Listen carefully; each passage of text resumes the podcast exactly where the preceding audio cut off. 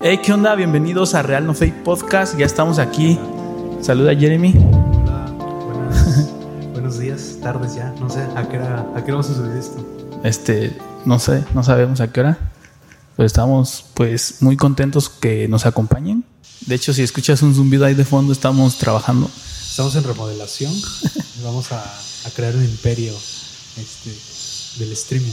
Igual, si estás empezando un programa en YouTube, en Spotify, en Facebook, donde sea, no, no dejes que se te suba la fama a la cabeza. O sea, si, si eras humilde, mantente humilde. ¿O ¿Tú qué dices? Sí. De hecho, bueno, ya vamos a entrar de lleno, ¿no? Ok, sí, sí, ya. ya. ¿Quiénes somos nosotros para juzgar? Sí, exacto. Eh, el tema que seguía era crecimiento personal. Y qué chido que lo mencionaste de cuando crezcas, mantente humilde. Sí. Porque sí, mucha, a muchas razas se le, se le vota, ¿no? Sí, luego, pues ya una vez famoso lo dicen, ah, ese vato no era así, la fama lo cambió. Y sí, muchas veces pues, dejamos que eso nos, nos cambie, ¿no? Perdemos el piso y a veces por cositas. como Ni los- siquiera eres famoso. Exactamente. Como los denominados ricos nuevos, no sé si has escuchado de ellos. No. Que pues son gente de clase media baja, clase obrera, vamos. Y de repente de la noche a la mañana este un buen contrato eh, tal vez el señor se mete al narco y empieza a ganar varo o empiezan a este se gana la lotería. Y, y lamentablemente y no es por discriminar no tienen como esa cultura financiera. Entonces les llega no sé 200 mil pesos de, de inmediato casi malgastarlo no Sí. Tal vez a veces están, siguen en su casa de, de lámina y se compran iPhones. Ujú. O, o o cosas realmente. O sea, un iPhone, pues sí, está chido y todo. Nos ayudaría a, a- a grabar un podcast más chido, ¿no? Pero si no lo van a dar como el uso para el que fue hecho, como para qué comprarlo. Entonces empiezan a comprar como cosas realmente que no necesitan. Y, y de repente, pues empiezan a creer que por tener ese dinero además ya pertenecen como a las altas esferas sociales y empiezan a portarse como tal, a cambian su manera de hablar, se les mete la popa a la boca y no, pues, no ajá, legal, legal. Entonces, Paps. no, no, pues no está chido hacer eso, que, que por una pequeña, un pequeño aumento de, de fama o de este, popularidad, pues ya cambies tu manera de ser. Exacto. Y pues es parte de- del crecimiento personal porque, eh, sinceramente, no- yo no sé cómo lo ves tú, pero no creo que lleguemos a ser famosos. Pues o tal vez sí, ¿eh? si nos ayudan a compartir. Compartan desde like. pero como no es, no es la finalidad volverse famoso. No, realmente pues, lo que buscamos acá es que te distraigas un rato, que, que, pues estos temas te ayuden. También. Sí, porque de hecho hay una, hay como dos sectores en, en la sociedad, los que consumen todo lo que les aparece, ya sean chismes, cotorros, este, eh, bromas, no sé, tanto contenido que suben que sí es entretenimiento, pero no aporta demasiado a, a tu vida personal. Ajá. Entonces, y hay otro sector que se fija mucho en qué estamos ofreciendo, en qué estás hablando, si lo que estás hablando les, les sirve para, no sé, motivarlos, animarlos, que les sirva de algo. Por ejemplo, tú que ves en YouTube, o sea, digamos, tienes dos horas libres, Sí, sí, sí. solo tienes YouTube, no tienes nada más. No manches. ¿Qué buscas en YouTube? Últimamente he visto los post, los video podcasts, pues para inundarme más de cómo está este asunto, cómo está este rollo. Sí, sí, sí. Y sí encuentras bastante. Hay varios tipos de podcast. Unos son de puro cotorreo, de puro relajo. Y otros son más, este, sí aprendes bastante. Eh, también depende de los invitados, o sea, hay invitados que son, que ya la fama la tienen. Entonces, pues como, como, como sea, terminas viéndolos y sí aprendes cosas. Eh, pero no sé, la mitad, la mitad aprendes y la otra mitad es puro relajo. Eh, eso queremos. Sí, Ense- enseñarte o ayudarte de una manera que cotorremos y que Sí. que la disfrutes, que disfrutes aprender, así como esos maestros que daban su clase chida. yo, yo creo que tenía un maestro que daba historia y estaba el pizarrón y su pizarrón terminó siendo un muralísimo y te iba explicando la, o sea, una letra horrible, unos dibujos horribles, pero entendías. Te explicaba así como, no sé, que Santana era, era alcohólico, y que le decían, este, ah, no me acuerdo qué apodo tenía y cosas así. Entonces, ah, no, o sea, y, son cosas que se quedan. Entonces, es la finalidad también de este podcast, ¿no? Ayudar a, un crecimiento personal, pero también que, que, no te dé flojera decir, ay, otra vez más hablar de actitud. No, o sea, como de tratar, hacer, hacerlo ameno. Más exacto, exacto. Y pues, por ejemplo, con la lectura que hice en el capítulo anterior, ya iba a caer en, ah, es lo mismo otra vez. Capítulo sí. Ajá. Versículo 3. Hermano. este, sí, entonces, no, pues es mucho mejor platicarlo. Sí. Y la humildad es parte esencial. Espero que nunca la perdamos. Así es. Bueno, yo, bueno, es que, ¿qué es lo primero que pierdes cuando crees que lo tienes? La humildad. La humildad. sí. Aunque fíjate que de todos los humildes, yo siento que soy el más humilde. no, es que depende. Por ejemplo, eh, hay personas que, que son humildes, pero no por ser humilde significa que seas mediocre, tal vez. Sí. Lo podemos llegar a confundir. Sí, muchas veces confunden humildad con pobreza. También. Con. Eh, sí, con mediocridad. Por no querer este, enaltecerte o algo, no haces nada pero no es porque seas flojo, es porque dices, ok, voy a dar oportunidad a alguien más. Sí. Sí, entonces no hay que confundir la, la humildad con la mediocridad, con la flojera, ¿no?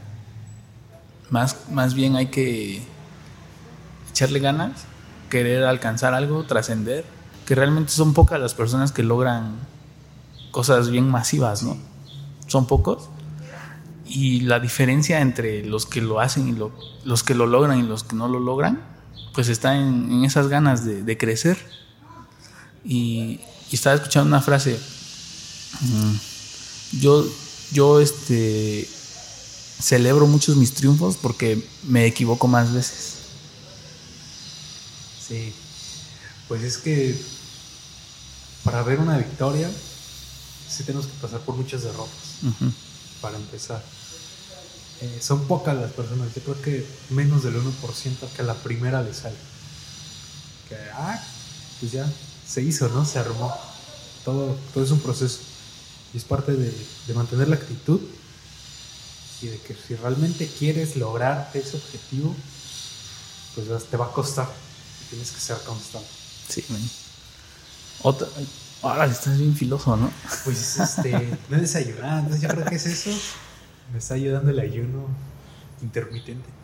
Exacto, este, esa palabra constante es como que de las cosas más difíciles de hacer en la vida, ¿no? A mí me ha pasado que empiezo algo y, no sé, era la emoción de hacerlo, las ganas de hacerlo, pero no tienes constancia y al final pues ya no, ya no lograste lo que esperabas, lo que querías. Y en cambio hay ejemplos de personas que se mantienen constantes uno, dos, tres años. De hecho, cuando ahí en la escuela de administración te dicen que al menos siete años son en un negocio, de tres a siete años son pura reinversión, reinversión, reinversión. Ganancias las empiezas a ver después. Y, la constancia es la clave, ¿no? No sé, tú, tú tienes tu negocio de, de lentes ahí cuando gusten. Sí, tengo una óptica, este, la dirección va a aparecer aquí. No sé qué efecto le vas a poner. Ahí va a aparecer la dirección. Sí, pues tengo una óptica. Y fíjate que sí, tengo ocho años. Empecé muy morro con, la, con la óptica. Y, y, sí, por ejemplo, algo que sí puedo como... debo reconocer es que mi jefe me hizo el paro. Eh, me dio casi media óptica suya. Entonces fue como inversión casi, no sé más que inmobiliario. Pero sí me dijo, ¿no? Mira, tú me vas a dar cierta lana, este, cosa que, que apenas estoy haciendo, porque me lo dediqué a gastarme todo durante cinco años, yo creo. Pero sí, eh, sí me dijo, tú vas a ver por tu negocio. Y sí, sí, a pesar de que no, no tenía como que pagar un préstamo o algo así, sí es reinversión. O sea, las primeras semanas, sea, es un lugar nuevo, no vendes nada. Y es como de, híjole, Ahí te cala, ¿no? ahí es donde Es como que mejor lo dejo. como, no, pues sí voy a quebrar. Y no, pues no, no va a pegar esto, no es la zona, no. Y no, o sea, cuando ves tu primera venta es como, no, muy chido.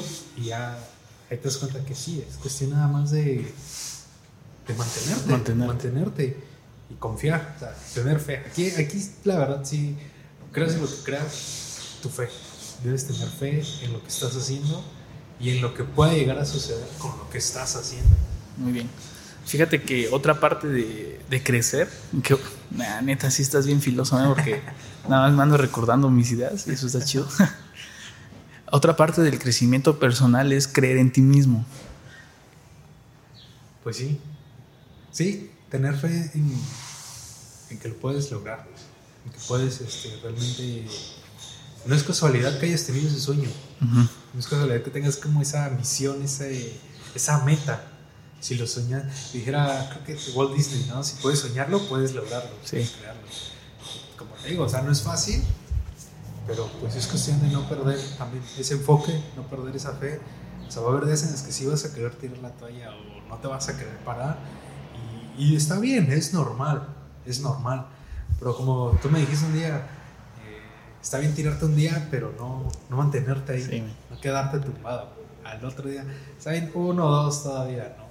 No sé qué situación hayas pasado como que digas, no, ya no quiero pararme. Pero pues, ánimo, hay que seguirle. Sí, pues es parte de, de crecer, ¿no? Sí. Timmy. y este, Esto se trata de ser adulto, amigo. eh, como decía, creer en ti mismo porque independientemente de si crees en Dios, que yo te lo recomiendo, Es lo más chido. este, creer en, en tus capacidades, o sea, cada quien tiene habilidades, cada quien tiene talentos, dones, en lo que eres bueno, también ta- cada quien tiene gustos, en lo, lo que más te gusta lo disfrutas más. Sí. Y este, entonces cuando vamos combinando eh, lo que me gusta, lo que soy bueno, eh, podemos ponernos a trabajar en eso para seguir creciendo. Sí, encontrar una motivación. Fíjate que mi motivación antes, bueno, ahora lo sigue siendo, pero antes era como más, prácticamente mi religión, eran conciertos, Ujú. era la música.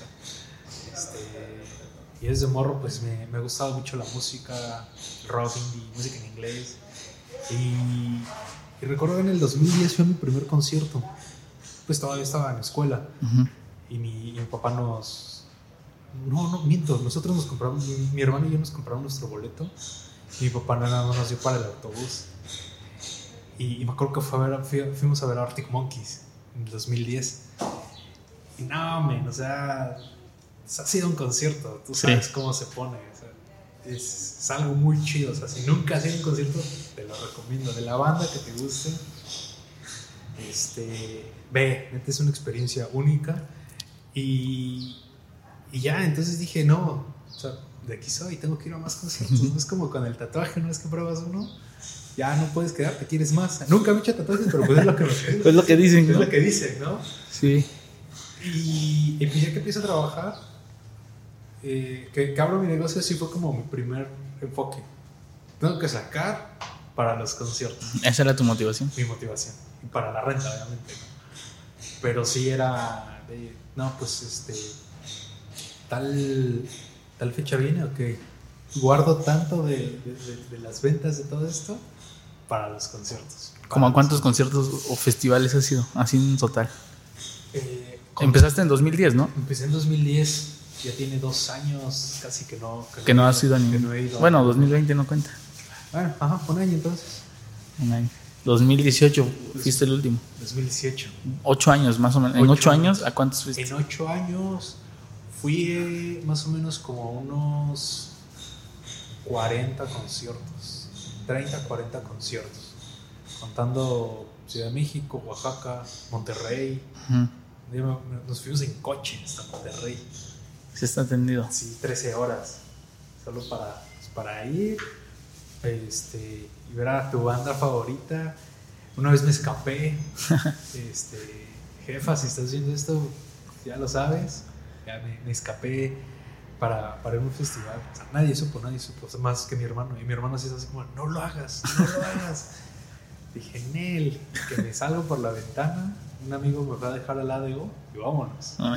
Al otro día recuerdo el mensaje de texto que le mandé a mi papá, porque todavía no voy a WhatsApp. Ujú. Le dije, este, castígame de la forma que quieras, pero tenía que ver a mi banda favorita, ¿Qué banda era? este, Interpol. Y, y ahí sí llegué y me dijo que, me dijo, estás castigada como tres meses, este, no vas a salir absolutamente. Y dije, sí, está bien.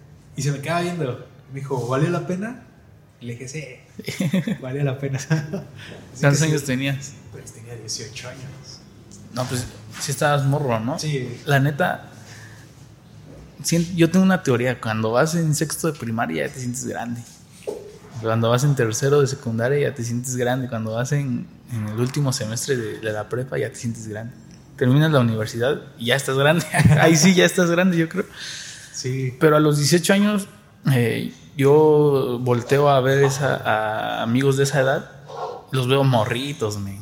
O sea, siento que sí, sí se pierden si se van solos a- al centro.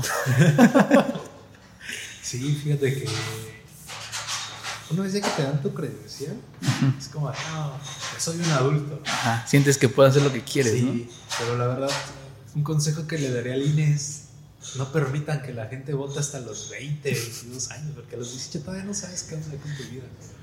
Y exacto, por ejemplo, algo igual que he notado a los 18 años es que están bien traumados con que van a estudiar, a qué universidad. Les preocupa más qué universidad van a entrar que lo que van a estudiar. Sí, Y por ejemplo, en mi experiencia yo me la llevé relax. De hecho, lo- el primer año que estudié, eh, estudié en línea y no estaba ni convencido, pero sí quería estudiar, pero tampoco quería como que ya. Entonces empecé en línea a ver qué show, no me gustó.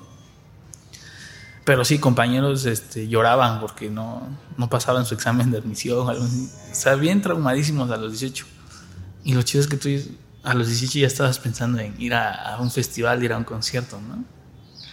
sí, pues son diferentes. Obviamente, viéndolo de esa perspectiva, pues sí, ¿no? Ya tenía una meta, pero realmente aún no sabía cómo qué hacer con mi vida. Lo único que sabía es que tenía que, que hacer algo para conseguir dinero de una manera honesta. ¿no? O sea, tampoco me iba a meter como en cosas chuecas Sí. ni nada por el estilo. Pero sí, y un consejo que pues estaría chido que tú que apenas vas a empezar a, a ver dónde vas a estudiar o a qué te vas a dedicar. Y suena cliché, pero algo que te motive, algo que te gusta. O si vas a estudiar algo solo por el dinero, pero empieza a pensar qué vas a hacer con ese dinero. ¿Para qué quieres ese dinero? Porque pues si lo vas a querer como para fiestas todo el tiempo, pues no, tu cuerpo te pasa factura ya a partir de los 25, 26 años. Entonces no, no está chido.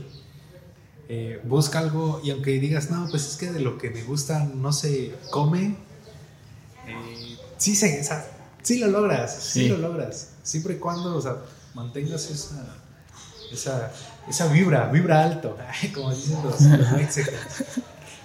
Pero Entonces, entre 35 y 40 festivales has sí, estado sí, en ese lapso de 8 años. No manches. Yo me acuerdo de mi primer concierto chido. Fue aquí en el Llano. ¿a poco? Había un grupo que se llamaba Warriors. Ah, Eh, fue en el 2007. Yo estaba eh, saliendo de la primaria, en el primer año de secundaria. Entonces vino una banda que se llamaba Men of Sorrow. ajá, Es metalera, pero ya eran gabachos, eran de, de Texas, ajá. creo. O San Francisco, no sé exactamente, no me acuerdo. Y en ese tiempo aquí en Oaxaca había muchas bandas. eh, indie, rock, Ah, metalcore, sí, sí, sí. hardcore.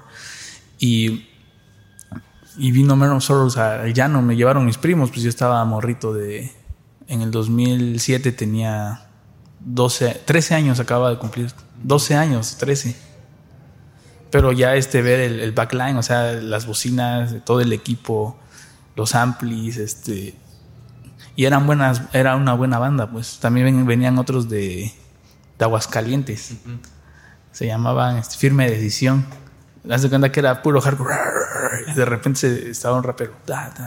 con la misma base de, de metal, pero rapeando. Entonces, ese es como que mi primer acercamiento a, a un concierto. O un toquín, llámele pues, porque como que si hay una diferencia, ¿no? Un concierto, un festival es como que va a haber equipo de audio bien chido. Luego están los que tocan en, en salas de conciertos más, más, más pequeñas. Entonces me llamó la atención mucho eso. Y bueno, ya luego este, después les voy a ir contando más. Pero ese fue como que mi acercamiento con un concierto y con la como que despertó algo en mí de que me gusta esta música, me gusta la música, etcétera, ¿no? Entonces, Sí, No qué, chido, qué chido que, o sea, que te hayan llevado de morro. O sea, que tus primos te hayan llevado. Porque algo que a mí me emocionaba cuando iba a los conciertos o cuando voy a, a- a un festival es ver que ya papás llevan a sus morritos de 3, 5 años. ujú, Me acuerdo eh, cuando fui a ver a, a Roger Waters de, de Pink Floyd. Es una banda de los 60s, 60, 70s. Y, y como mm, dos gradas más abajo de donde yo estaba, iba un don, como de unos 60 años, con su nieto. O sea, y digo, ah, qué chido, cuando yo sea grande, abuelo. abuelo o tío, este, voy a llevar a mis sobrinos, voy a llevar a mis hijos, a mis nietos, a, o sea, empezar a inculcar, a inculcar eso y dejar esa, como, como hablábamos al principio, ¿no? De dejar una marca, una huella. Sí. Tal vez no vamos a dejar una huella en el mundo, pero sí inculcarles algo a tus, a tus hijos, a, tu- a los más pequeños. Con tus más cercanos también. Exacto, ¿no? Y cuando ya no esté, digan mis sobrinos o mis nietos, ah, me acuerdo cuando el abuelo me llevó a, a tal concierto, ¿no? Me acuerdo cuando, cuando el abuelo me enseñó a, a tocar el bajo, a tocar Sí. la guitarra, o me llevó a clases. Y, y tal vez no hiciste la diferencia en el mundo, pero hiciste la diferencia en ellos, o tal vez no en, en tu familia directa, sino en amigos. Ujú. Yo recuerdo que eh, una ocasión, este, iba regresando de un concierto y me encontré, y un vato se me acercó, era de, de Cancún, Ujú. Eh, yo- nosotros estábamos en la Ciudad de México, y el vato me dijo, oye, ¿me ayudas a llegar a no sé qué? No recuerdo qué estación era. Y le dije, ah, Simón, vámonos, este, yo voy por ahí, ya nada más te digo dónde, en cuál te bajas. Me dijo, ah, va. Y, y me acuerdo que había ido a ver a, a Temi Impala. Y me dijo, oye, este, ¿vienes del concierto? Le digo, Simón, y empezamos a platicar. Me dijo, no, apenas es, este, estoy empezando en esto, y sí me gusta, pero me gasto mucho dinero, pues soy de Cancún, los vuelos y todo. Y, y ya, y, y- que le empecé, a- le empecé como a hablar de, de, de todo esto, ¿no? Y, y, dice la, la, la, este, la, la chava con la que iba, me dijo, si vieras cómo te veía ese vato cuando hablabas de, de, de todo eso, sale brillaban los ojos, ¿no? Y el caso es que lo, lo- pues ya este, le, le, le- le compartí así todo, todo mi conocimiento y todas mis experiencias a ese vato y el vato estaba bien soñado. Y le dije, vámonos a Monterrey el otro mes. Y me dijo, no, es que no, no sé. Y ya le pedí su número. El caso es que al otro año sí me lo llevó a Monterrey. O sea, no fue ese mismo año, Sí. pero hasta el otro año fue como de, ¿qué anda? Vámonos a Monterrey. Y, y, pues en la vida lo había vuelto a ver, pero tenía su número. Y fue tanto como la, la fe que tuvo en mí que le dije, mira, voy a rentar un, este, un Airbnb en Monterrey, vamos a llegar acá y tal y tal. ¿Qué onda? Este, deposítame 800 varos y ya con eso pues ya la armas. Me dijo, va. Y me lo depositó. Y ya pues ya llegó y todo. Al otro mes volvimos a ir a un concierto en la Ciudad de México. Y ya el vato se quedó en el depa de mi primo. O sea, como que hubo esa confianza. Y vato- nada más lo conociste en Y nada más lo conocí así de un día. un día, ¿no? Pero pues, o sea, el vato, pues, como, o sea, conoce, haces buenas amistades. También por eso. También ese es un punto clave para el crecimiento personal. Rodéate de gente que, que tenga tus mismos gustos, que tenga tu misma, tu misma visión o que te apoye en la visión que tú, que tú estás teniendo para que pues juntos crezcan, te ayuden a crecer y así tú ayudes a crecer a, A otros. a otros. Así como pues, este vato que, que confió en mí y yo confié en él. O sea, le abrí las puertas de. Pues era de mi casa, no era de la casa de mi primo, pero pues no hubo nada y hasta ahorita jalamos. Jalamos chido, aunque solo nos hemos visto como cuatro veces en cinco años. Pero, por ejemplo, la- lo que yo siento que hace la diferencia, eh, cuatro veces en cinco años, no, sol- no solo es cuatro veces, son cuatro festivales, cuatro experiencias, Exacto. cuatro recuerdos, digámoslo así, Así es. Que definitivamente te, te marcan para toda la vida, porque eh, son momentos especiales, ¿no? O sea, la neta sí ir a un concierto es un momento especial. Sí. Eh, no sé, a lo mejor viajaste cinco horas y llegaste y, y llegaste a, a una ciudad de donde no eres y buscaste de almorzar y hacía frío y no llevabas suéter, no sé. Ajá. Luego es como que el concierto es a las 8, pero empieza hasta las... eh, realmente empezó hasta las 10, entonces estuviste parado esperando. No sé, te pasan muchas cosas en un solo día por ir a un concierto. Sí, esta es la experiencia. Realmente la experiencia es alrededor del concierto. Ujú. El hecho de ver a la banda es como la culminación de esa experiencia. Es la cereza en el Ah, ándale. El, el clímax, el punto máximo. Sí, Porque ya de ahí también es toda una experiencia salir del festival, regresar a casa, porque todavía regresas y los oídos te y, y- sientes como todo oh, ¿no? Que estuviste Sí. cantando, gritando. Y ya regresas y te da como la depresión post concierto, ¿no? Es como de chale, ayer a esta hora estaba ahí, o ayer, y empiezas a recordarlo, pero todo es parte de la, de la experiencia. Y más si lo vives con gente, o sea, con, no sé, como por ejemplo este vato, con tus hermanos, con tus primos.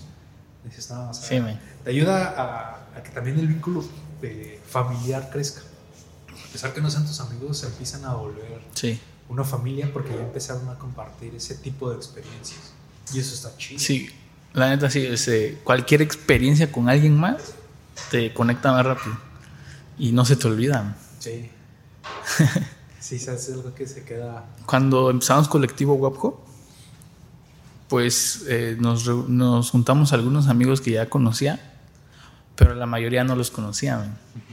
Entonces, el, el primer día que, que nos conocimos es como que, hey, ¿qué onda? Quiero hacer esto, quiero juntarnos, quiero que nos podamos apoyar, ayudarnos entre todos. Y fue como que, Simón, no te conocemos, pero Simón. y, y gente que está dispuesta a hacer cosas, a, a ser social, no sé, en, eso- en cuanto a ese aspecto, que está dispuesta a conocer a otros, eh, siempre va a tener buenas experiencias. Sí, Ah, entonces, a ti te pasó con en los conciertos, ¿no? sí. Pues prácticamente cuando yo he ido a un concierto igual he ido con mis primos, con mi hermano eh, y nada más. Como que es esa experiencia, ¿no? Yo sé que eh, también en el ámbito donde me muevo hay muchos este, congresos, Ajá. conferencias. Sí. Entonces he ido a bastantes con mi papá también. Y son experiencias de muy chidas. Eh, in- incluso si tú no has ido a una conferencia, es prácticamente un concierto y no te lo esperas, ¿no? Sí. Menos en el ámbito cristiano. Sí. tú piensas que es como que todo este, manos arriba y ojos cerrados, pero no, es una buena experiencia una conferencia.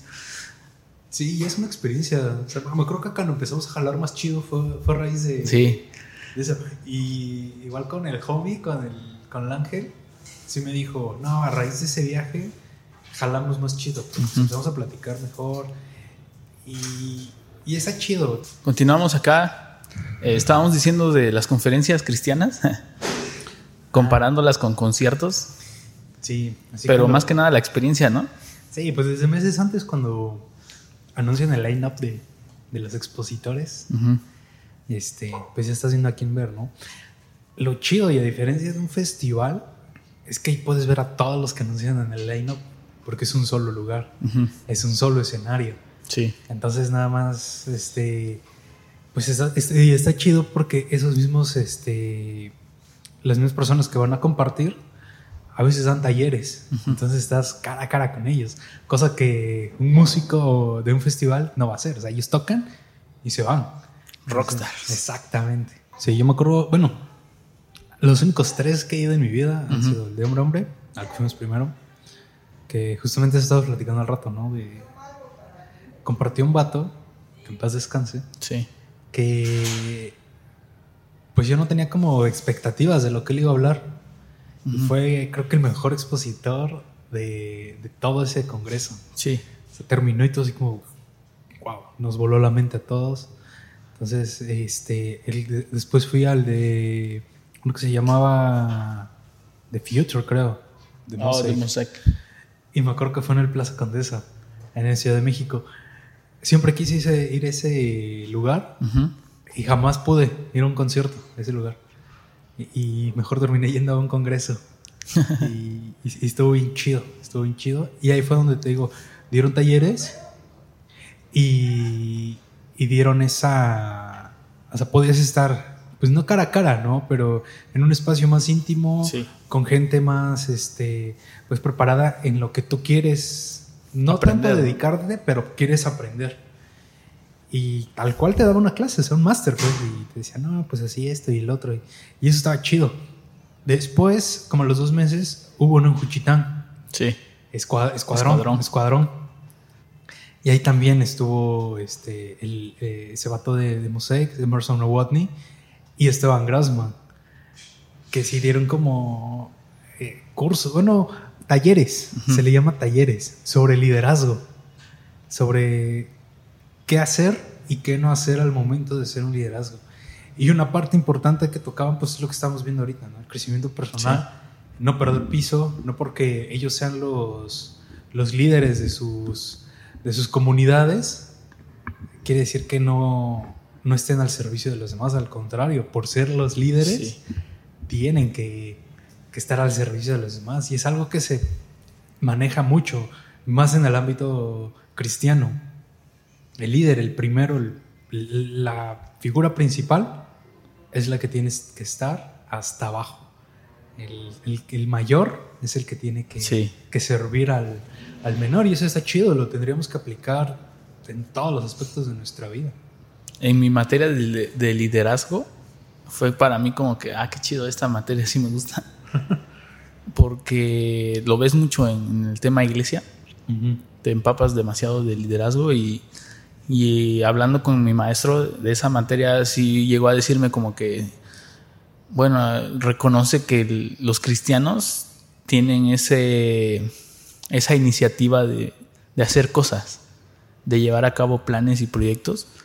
Y, y por consecuente pues son personas líderes que proponen que, que llevan a cabo las cosas que organizan. Entonces pues de todo de todos lados podemos aprender que el crecimiento personal es indispensable para todos no entonces eh, hay una hay una frase de- del manual de mesas redondas que lo vamos a estar mencionando varias veces porque está bueno, eh, que te cures de la enfermedad de las metas. Porque muchas veces nos ponemos una meta, no sé, vender tanto este mes, eh, sacar cuatro episodios al mes, y metas son correctas, está bien, pero que tu meta, cúrate de la enfermedad de las metas, quiere decir que, que no te enfoques solo en la meta. Puedes hacer este puedes hacer este metas más pequeñas. A lo mejor de hoy me levanto más temprano. Eh, hoy leo cinco minutos más incluso hoy me hoy duermo más temprano dejo el celular un rato Eh, de modo que hagas que el crecimiento personal sea tu meta constante o sea a lo mejor tienes metas a largo plazo pero el crecimiento personal es día a día y que esa sea tu meta en realidad, Claro. que tu meta sea crecer. Yeah. No sé si tú has, y otro consejo que, que- que te da es planifica tu crecimiento y, y eso es donde nos atoramos muchos. Sí, sí, pues son como, como dices, no, no enfocarme en qué voy a hacer de aquí a... ¿Cómo voy a terminar el... ¿Cómo voy a estar el 1 de marzo? ¿Cómo voy a estar eh, en abril, en Semana Santa? Sino, ¿cómo voy a terminar mi día hoy? Porque creo que si algo nos, nos enseñó eh, el 2020 fue a, metas, como dices, metas son buenas, pero más allá de la meta importa más el desarrollo, el, el proceso en el que estás, el progreso que vas alcanzando. Sí. Tal vez tu meta, no sé, eh, a, fin, a principios de año, ¿no? El hacer ejercicio, bajar de peso. Y, ok, no sé, 1 de enero pesas 90 kilos. Y mi meta es para Semana Santa, ¿no? Este, que si ya pasó todo esto y me voy a nadar o me voy a la playa, pues pesar 80 kilos, Ujú. ok. Es como razonable, ¿no? 10 kilos, 3 meses, se ve. Se puede. Se puede. Pero ¿qué pasa? Te estás enfocando ya en, en pesar esos 80 kilos cuando apenas vas bajando uno, dos kilos en un mes. Y dices, no, no lo voy a lograr. Y no te das cuenta que estás eh, llevando un, un avance. Que ese progreso, aunque no fue mucho, fue progreso. Sí. ¿Sí me explico? Y, y no disfrutamos de eso. Nos empecinamos en llegar a la meta que no disfrutamos el proceso. Sí. Es como la carrera. Tú estudias eh, en tu carrera, dijiste, tal vez si hubieras tenido otra mentalidad, de, no, yo no vine a la universidad a hacer amigos, yo vine a pasar mis materias, a conseguir mi, mi titulación y tener un empleo. Y te das cuenta que cuando terminas, el campo laboral no es tan amplio y, y esa gente que tal vez pudo ser tu amiga, tiene acceso y te pudo incluir dentro de esos accesos. Y por fi- fijarte en la meta nada más de terminar la carrera, no disfrutaste el proceso de tener amistades, de hacer relaciones, que es muy importante. Porque eh, hay, hay una frase que dice, si quieres llegar rápido, Ve solo. ve solo. Si quieres llegar lejos, va acompañado. Sí. Entonces, lento pero seguro, con las personas correctas. No trates de... Hay que quitar todo ese individualismo. Sí, es, es, es bien, es, es bueno saber estar solo, porque al final de cuentas en algún momento nos vamos a quedar solos, pero no es lo ideal. O sea, y en nuestras bases lo dice, ¿no? Dios nos dijo, no es bueno que el hombre esté solo. Ujú. Y no tanto con una esposa, que sí, también es necesario, pero con amigos Sí. porque tenemos que seguir en ese, en ese, en ese proceso. Y qué mejor que alcanzar tus metas acompañado, rodeado de gente que te está apoyando, ayudar a otros a llegar a, a esa meta. Sí. De hecho, como que está de moda un debate de conviene ir a la universidad o no, Exacto. porque mucha gente ha emprendido sin estudios y la arman. La arman y saben, son como que personas pensantes de negocios, no sé, como es tu caso, ¿no? Ya. Eh, y, y, y hay personas que han estudiado, y sin menospreciar a nadie, ¿eh? pero cuatro, cuatro o cinco años y a la fecha no se pudieron titular, ya no continuaron eh, su proceso, digamos. A lo mejor eh, consiguieron un trabajo eh, de taxista, o sea, sin, sin burlarse, ¿no? Pero hay muchos licenciados que manejan un taxi Sí.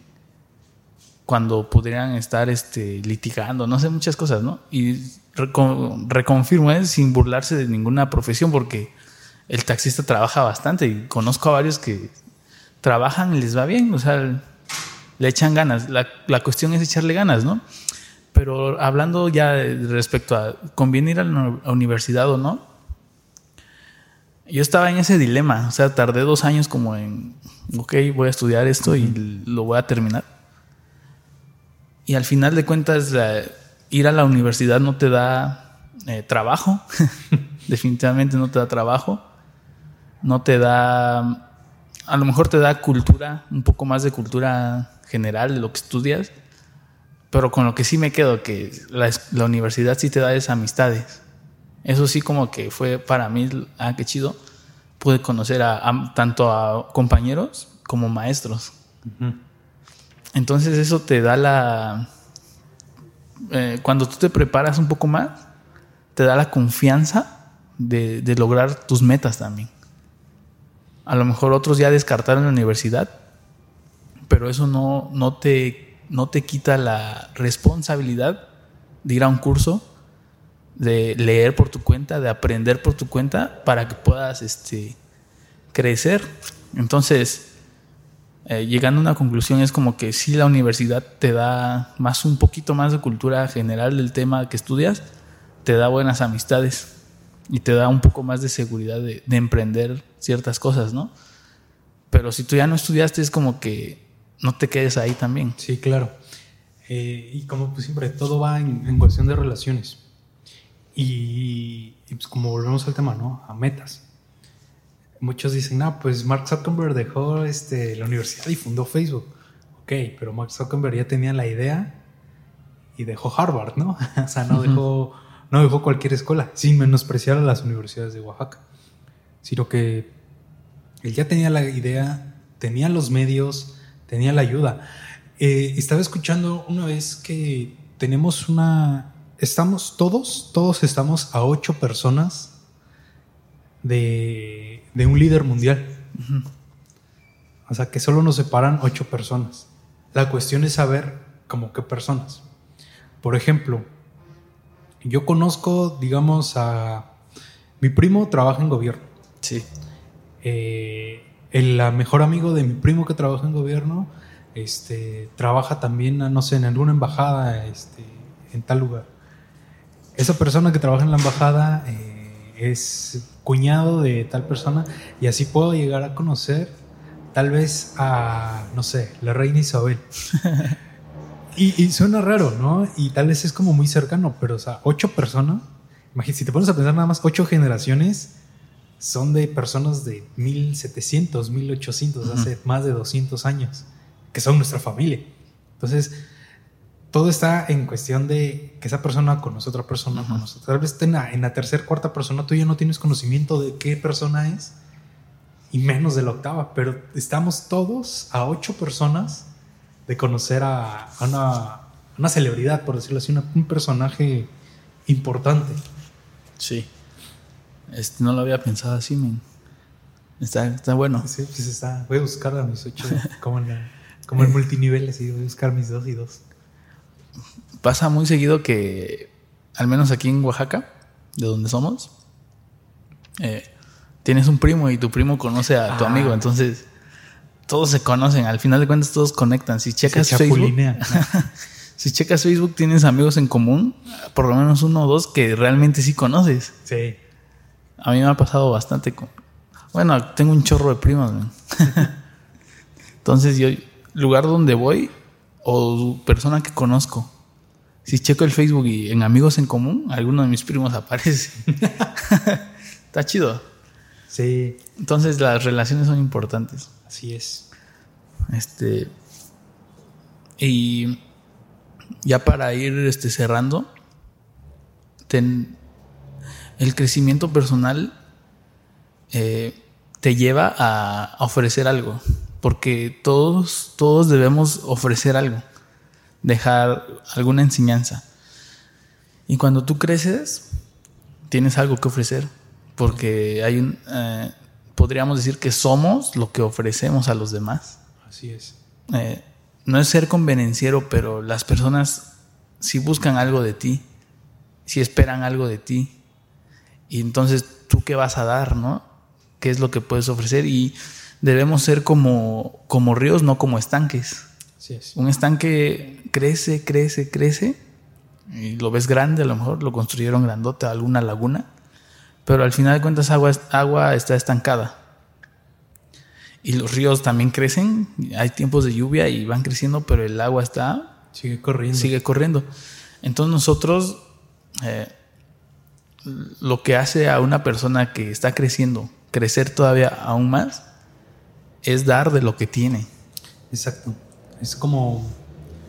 Yo lo, yo lo podría tomar de esta forma, ¿no? Somos como un cántaro. Digamos, tenemos agua.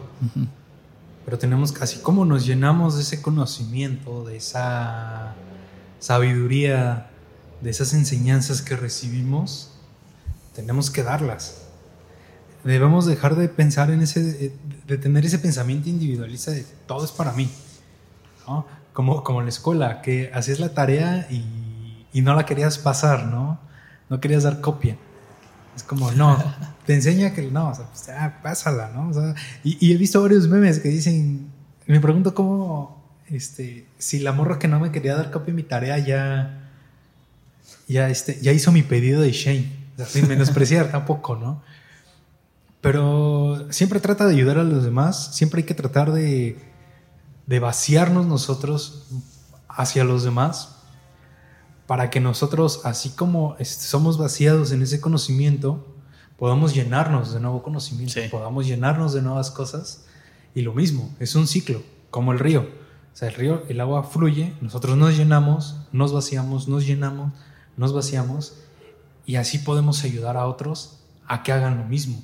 Que tu conocimiento no solo se te queda a ti, que el conocimiento lo transmitas a alguien y que ese conocimiento que tú transmitiste, que obviamente recibiste, alguien te transmitió a ti, tú lo transmitas, Sí. el- la persona que, a la que se lo transmitiste, lo transmita a alguien más, como una cadena de favores, Sí, que, que no, que no se quede, que, sino, que se que corra, pues. porque al final de, de cuentas, eh, todos debemos hacer una contribución a- al mundo. Sí es. No sé, las más populares y las que todos vemos y disfrutamos, la electricidad. Si vieron un corte por ahí es porque se fue la, la electricidad.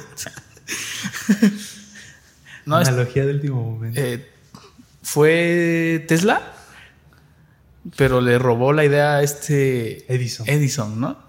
Edison se fue más por lo comercial y Tesla era más socialista. Ajá, eh, Tesla era el pensante Sí. y Edison se puso abusado. no sé si saben la historia. No me atrevo a contarla porque voy a omitir muchas cosas, pero en- a grandes rasgos eso, eso pasó. Sí, de Eh. hecho, pues dicen que a Tesla prácticamente lo aislaron, o sea, lo, lo- pues lo votaron, ¿no? ¿Por qué? Porque las grandes compañías que se estaban desarrollando, o sea, era una revolución industrial, el principio de 1900, Sí. y no les convenía cosas gratis. Nunca ha convenido dar las cosas gratis. O sea, a nosotros mismos no nos conviene dar las cosas gratis, por más dadivosos que queramos ser, no conviene dar todo Todo gratis. todo gratis.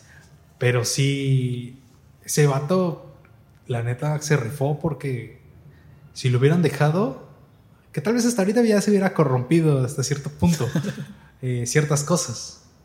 Pero hubiéramos disfrutado tal vez muchísimo más porque tenía muchísimos Sí. Proyectos y experimentos. Pues eh, lo que recuerdo es que Edison le robó muchos, este, no, no experimentos, sino ya cosas funcionales, muchos inventos. Inventos. El teléfono, no sé qué otras cosas, no recuerdo bien, por eso no quería mencionarlo de fondo, pero ah, investiguenlo. Eh, la electricidad, haz de cuenta que Edison tenía unos generadores gigantes y los de Tesla eran pequeños y él generaba la, la misma electricidad. Sí. Eh, y tenían miedo de, de- de implementar la electricidad porque les daba miedo. Bueno, sí, ¿no? Sí, pues es que Tenían miedo porque les daba miedo. Era algo nuevo. lo nuevo da miedo. Sí. Lo nuevo da miedo siempre. Siempre nos vamos a a sacar donde muchas veces no lo vamos a aceptar. Lo nuevo, no el miedo, lo nuevo. Lo que lleva a otro punto, men, de que cuando para crecer necesitas aprender cosas nuevas. Sí, todo momento. Salir de la zona de confort, romper, atreverte a buscar cosas que rompan tus esquemas. No, no espantarte de todo. Mi papá tiene una frase que dice, se espanta con el petate del muerto. o sea, ni con el muerto tal, ¿no? Sino, o sea, son pequeñas cosas, ya te, ya te da miedo y, y no está mal tener miedo. Lo que está mal es quedarte con el miedo. Con miedo y todo, pero hay que seguir avanzando, hay que seguir aprendiendo. Porque pues sí, no vamos a estar de acuerdo con muchísimas cosas, pero es importante también saberlas. Sí. Llénate de cultura. Sí, de hecho, el miedo es este. Es como una alarma. Que sí, muchas veces va a ser de supervivencia. Realmente, si te da miedo eh, caminar eh, en un precipicio, pues por algo te da miedo. No vas a ir y hacerlo de. "Ah", vas a ir corriendo porque te puedes ir al fondo, pero. Pero hay que superarlo, ¿no? ¿Sí es? Y hay que saber reaccionar ante el miedo, ante la frustración, ante, no sé, ponle el nombre que quiera, el desánimo, para poder seguir creciendo, porque pues esa es la finalidad de, de nuestras vidas. Realmente nadie sabe cuántos años le quedan de vida. Sí. Pero mientras estemos aquí podemos hacer del crecimiento personal nuestra meta. Exacto. Y cuando gente agarra esa postura de crecer, tiene algo que ofrecer.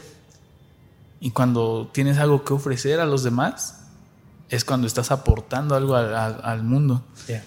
Eh, no importa si es dos, tres que le enseñaste o uno, pero ya aportaste algo. Y pues esa también es la finalidad. Queremos que ustedes lo intenten, amigos que, los- que nos están viendo. A lo mejor ya tienes una idea. Eh, hay, pues, eh, en la escuela me enseñaron el principio de Pareto, lo- después lo vemos también, pero es un principio de 80-20. Eh, cuando tengas una idea a un 80%, ya lánzala. El 20% es perfeccionismo. Exacto. Es como que Oh. lo que te estresa, lo que te Lo que estás pensando de más. ¿no? lo que piensas de más, exacto. Cuando tú sientas que ya tienes como que un 80% de tu proyecto, dale. Porque muchas veces ideas buenas que llegaron a. que están en un 80%, eh, no las publicas porque sientes que te falta el 20 para llegar al 100. Entonces, era muy buena, estaba bien chida, tú sentías que te faltaba algo y nunca salió a la luz y ya se perdió. Sí. Sí, cuántas. Realmente cuántas cosas nos hemos perdido por esas, por esas situaciones, ¿no? Pues no lo sabemos porque aún nos han inventado. Pero por el. Por el miedo no, no nos animamos a, a terminar de desarrollarlo. Y aquí yo creo, eh, me voy a atrever a, a- a- a hablar, que viene una parte también muy importante y que muchos la subestiman, que es la improvisación. Tú eres fan, ¿no? Soy fan de la improvisación, la verdad no sé de dónde salió, hasta la fecha no lo sé, jamás llevé un curso de improvisación, nada, nada. Y, y- y algo que podría decir, no presumir, pero sí podría decir es que a mí se me da bien improvisar. Y, y, y como, no creo como, como decía el post que, que subiste, que se subió. Ah, trata la tu vida como un proceso Constante. un, proceso creativo de de improvisación. improvisación. ¿Por qué? Porque tal vez ese 20% que tú sientes que te falta no es perfeccionismo. O sea, tú lo estás viendo como un perfeccionismo porque quieres que salga tal y como quieres. Pero usa mejor ese 20% para llenarlo de improvisación. ¿Por qué? Porque si los planes nunca salen al 100% como queremos. Y si nos empecinamos en eso, nos, nos frustramos. Entonces, ¿qué pasa? Tener un plan B. ¿Cuál es mi plan B? Improvisar. Sí. O sea, no sé qué va a pasar, pero yo sigo. Dijera el, el policía, ¿no? Ahorita vemos qué onda. Entonces, ¿qué onda? O sea, no dice qué onda, pero pues ya se lo saben. Es harina. Es harina. Entonces, así debe ser. No, no espantarte con el petate del muerto. sí. Seguir adelante y decir, pues bueno, ya Pero, ¿sabes? Lo- vemos. Ajá. esto me lleva a, a pensar, y no, no quiero ser este, repetitivo, pero crecimiento personal diario te da las herramientas para poder improvisar Sí. cuando lo necesites. Sí. Porque obviamente en la música, en la música, entre más sepas de escalas, de acordes, de notas, tienes más herramientas Exacto. para improvisarlo. No, o sea, improvisar es todo un arte Sí. y hay quien lo hace mal y se nota. Sí. Y tú puedes ir a un lugar y dices, este vato está improvisado y lo está haciendo bien mal, la está regando. Sí, es Y cuando. luego, ajá, sí, y luego vas a otro lado y no te das cuenta que están improvisando. Y detrás de escenas hay gente improvisando todo el tiempo. man. Chequen el micrófono, ya se bajó el volumen, las pilas. Vayan por las pilas, vamos a ponerle pilas. Son detalles que se te pierden detalles que los improvisas en tiempo. Pero la gente no nota que estás improvisando.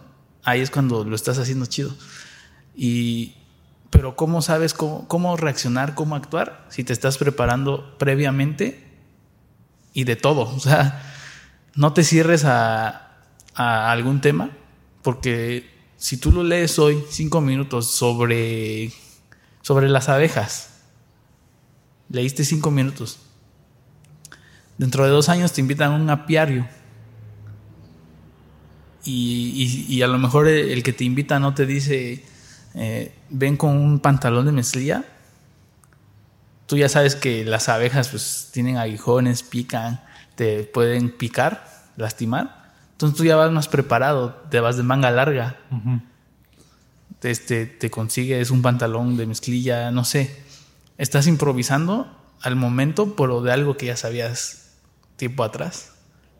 Por eso es muy importante, eh, otra vez, crecimiento personal como una meta del día a día.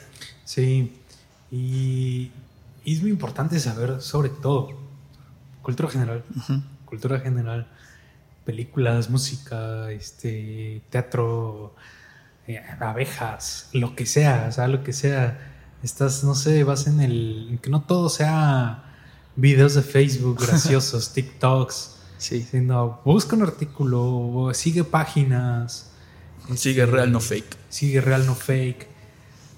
Para que, no, no solo entres a las noticias que, que, quieren que vean. Exacto. Que quiere la, la Matrix quiere que tú veas ciertas publicaciones. el, nuevo orden mundial.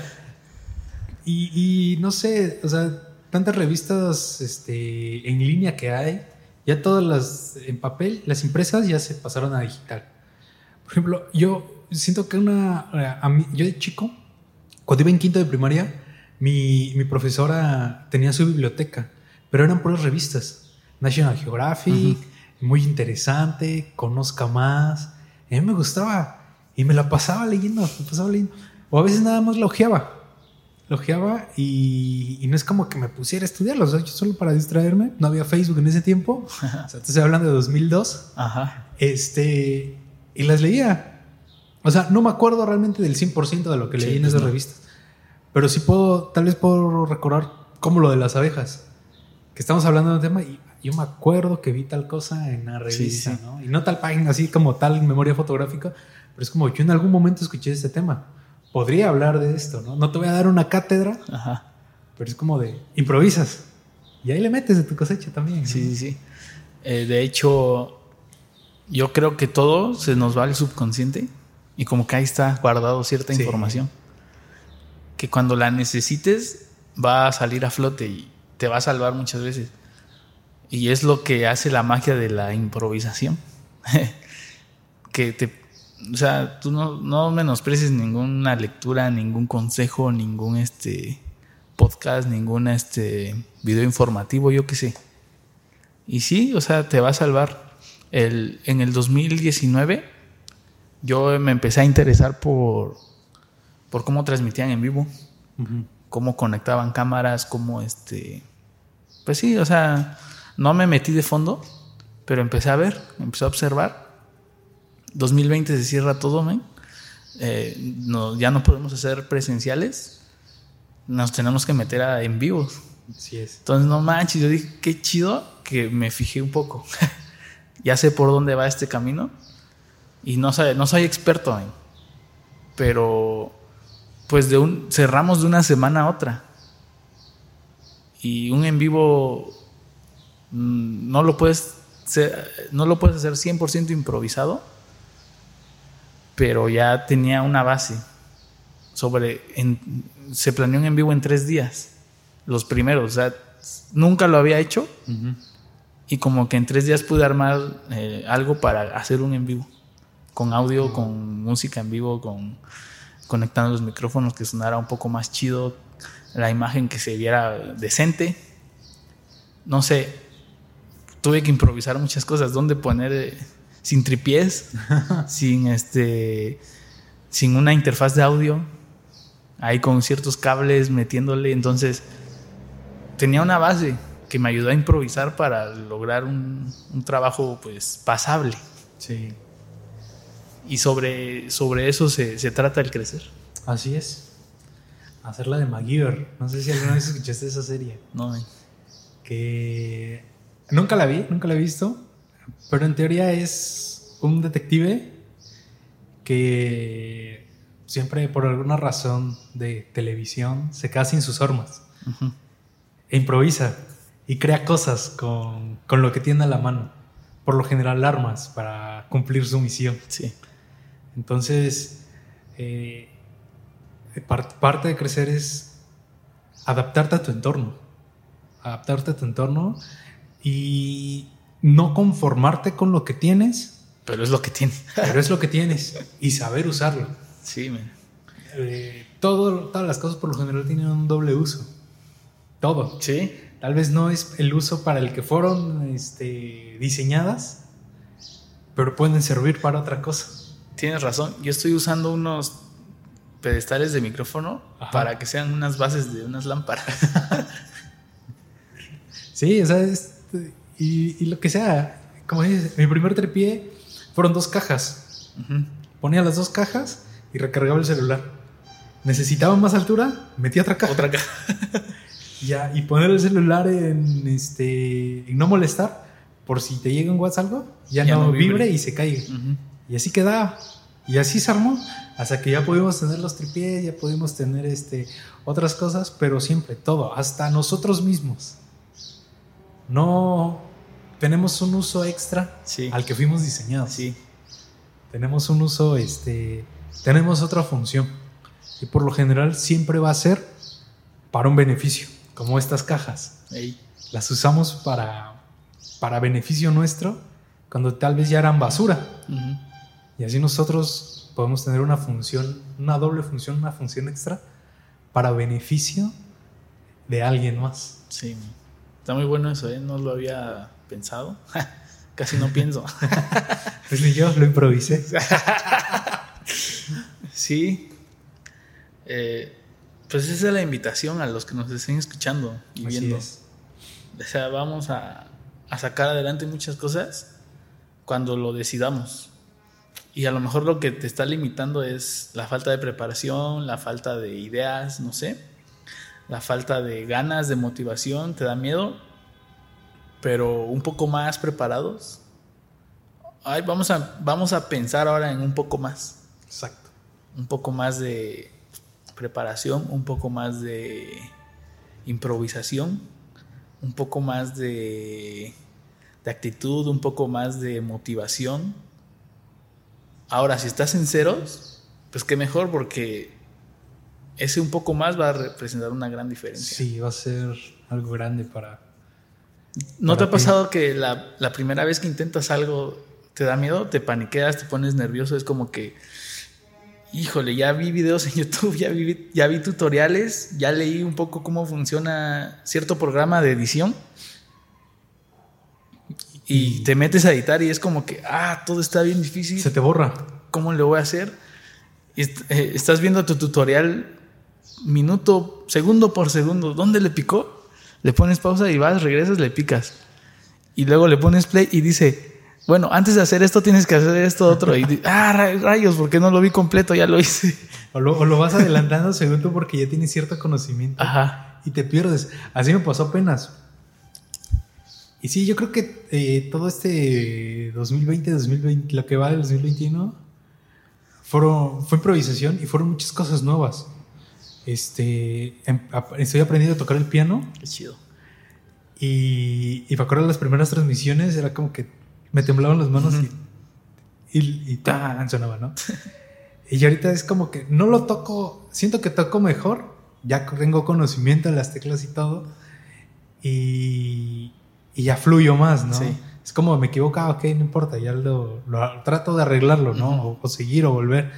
Pero antes no, era así como que el sudor, el, te Sí. temblaba y, y no sabías qué hacer. Igual con las transmisiones en vivo. Hasta que hace dos semanas, creo, este, no teníamos nada de equipo, nada de, de- de personal. Solo me la aventé con tres personas, de las cuales el único que tenía como poco de conocimiento era yo. Y busqué el tutorial de cómo este, transmitir en, En Facebook. eh, ajá, para Facebook, en el programa de la Mac, no me acuerdo cómo se llama. Wirecast. Wildcast. y, y- y ya este, pues ahí me que va saliendo, hablando por teléfono, y ya le piqué acá y acá y acá. Y, y no te miento, este, estaba la transmisión, estaban dos personas sentadas, yo atrás, con el teclado, aquí la computadora para la transmisión, aquí la cámara, y yo con una manejando la, la, la compu y moviendo la cámara, y con el otro tocando. Ya cuando terminó, fue así como que terminé con la pierna quemada de lo caliente que De se puso la sí. computadora, todo con dolor de cuerpo porque estaba así, Todo choco. así, Sí. checando la cámara así, viendo aquí nada más los acordes del teclado y viendo que no se, se cayó Cortara la transmisión. Digo, ¿cuándo en mi vida iba a, a hacer eso? Y fue como improvisación porque no había como ni muebles, pues, como para poner acá. No teníamos los suficientes cables para extensiones, multi... Nada, pues. Y fue así como de, pues, pues ni modo, así no la, Es lo que hay. la rifo. Y Sí, men, o sea, siempre que intentes algo, te pasa eso, te paniqueas. Eh, estoy dando clases de piano, entonces los, los niños, las primeras lecciones, es como que esto está muy difícil. No le entiendo, porque hay cinco líneas. ¿Qué son esas bolitas? A mí dime, este, nada más pícala acá y ya. Les enseño solfeo también, entonces tienen que aprender a leer la partitura y es como que, no le entiendo, ¿qué es esto? Y ya, les vas explicando, ¿no? Eh, como al cuando ya cuando ya agarran vuelo es como que aprendieron y les pregunto qué onda está difícil o no no pues sí está sí está fácil dice. ya ya sé que esta nota es esta y así y cada partitura que vamos viendo pues eh, aumenta un poco la dificultad o le mete algo nuevo alguna no sé. Primero empiezas do re mi luego do re mi fa la tercera lección ya, ya estás usando los, los cinco dedos luego ya estás usando las dos manos de repente ya te meten un sostenido un bemol. Entonces cada partitura va, va teniendo algo nuevo y los morros siempre siempre siempre te dicen esa está más difícil mejor mejor seguimos con esta y ya se aprenden la nueva y ah está fácil y otra vez vino otra nueva y "Nel, está más difícil espérame mejor ensayamos otra, otra vez esta cada, cada que pasan una partitura es lo mismo. Esa está más difícil, espérame, esta. Pero esos morros, o sea, aparte de que un niño absorbe todo y son bien inteligentes y aprenden de volada, están aprendiendo algo de, de siempre intentar algo nuevo. Y no sé, inconscientemente cuando yo aprendí música, tal vez me pasó.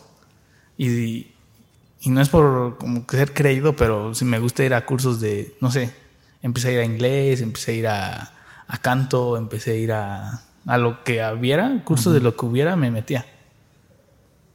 Y entonces, eh, pequeños pasos, como es en una lección de piano, que la siguiente te atrae algo nuevo, te empieza a mentalizar de que en la vida eh, eh, un día, todos los días son diferentes y todos los días podemos aprender algo nuevo. Exacto.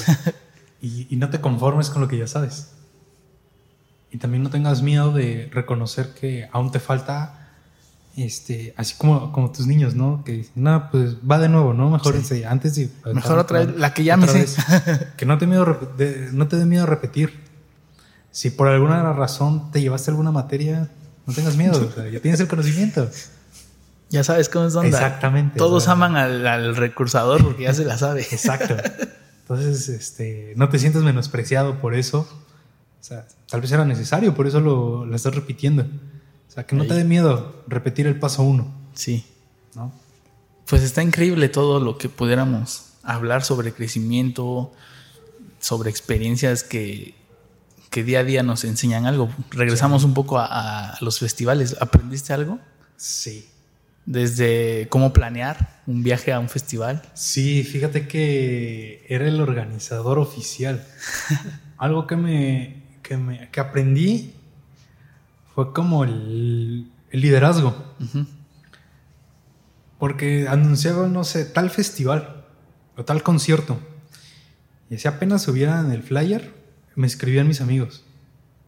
Oye, ¿vas a organizar el, el viaje o no? Ya sa- ya sabían con quién. Ajá.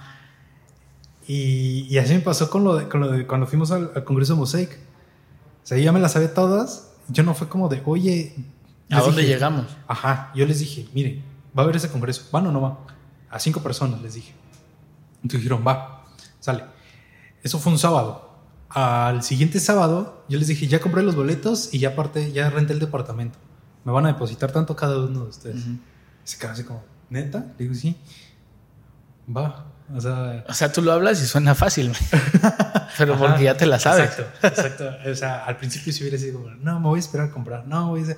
hacer-". O sea, no, fue como de hacer las cosas rápido. ¿Por qué? Porque en los conciertos, el día de la preventa, se agotaban los boletos y ya no encontrabas. Se agotaban las disponibilidades en hoteles. Eh, cuando yo empecé a ir, pues todavía no había Airbnb. Entonces era de hotel o de llegar a... Si, si iba solo, llegaba al departamento de mi primo. Pero si llegaba con gente, pues sí me los llevaba a, a un hotel. O de entrada por salida. Ajá, o entrada por salida. Entonces, eh, organización, siento que me ayudó mucho organización, liderazgo, Sí. acción, actitud. ¿Por qué? Porque tal vez el concierto no fue como esperabas, pero, fuiste. sacar lo mejor Sí. de la situación. Me acuerdo en un festival nos llovió, así una tormenta, se enlodó todo.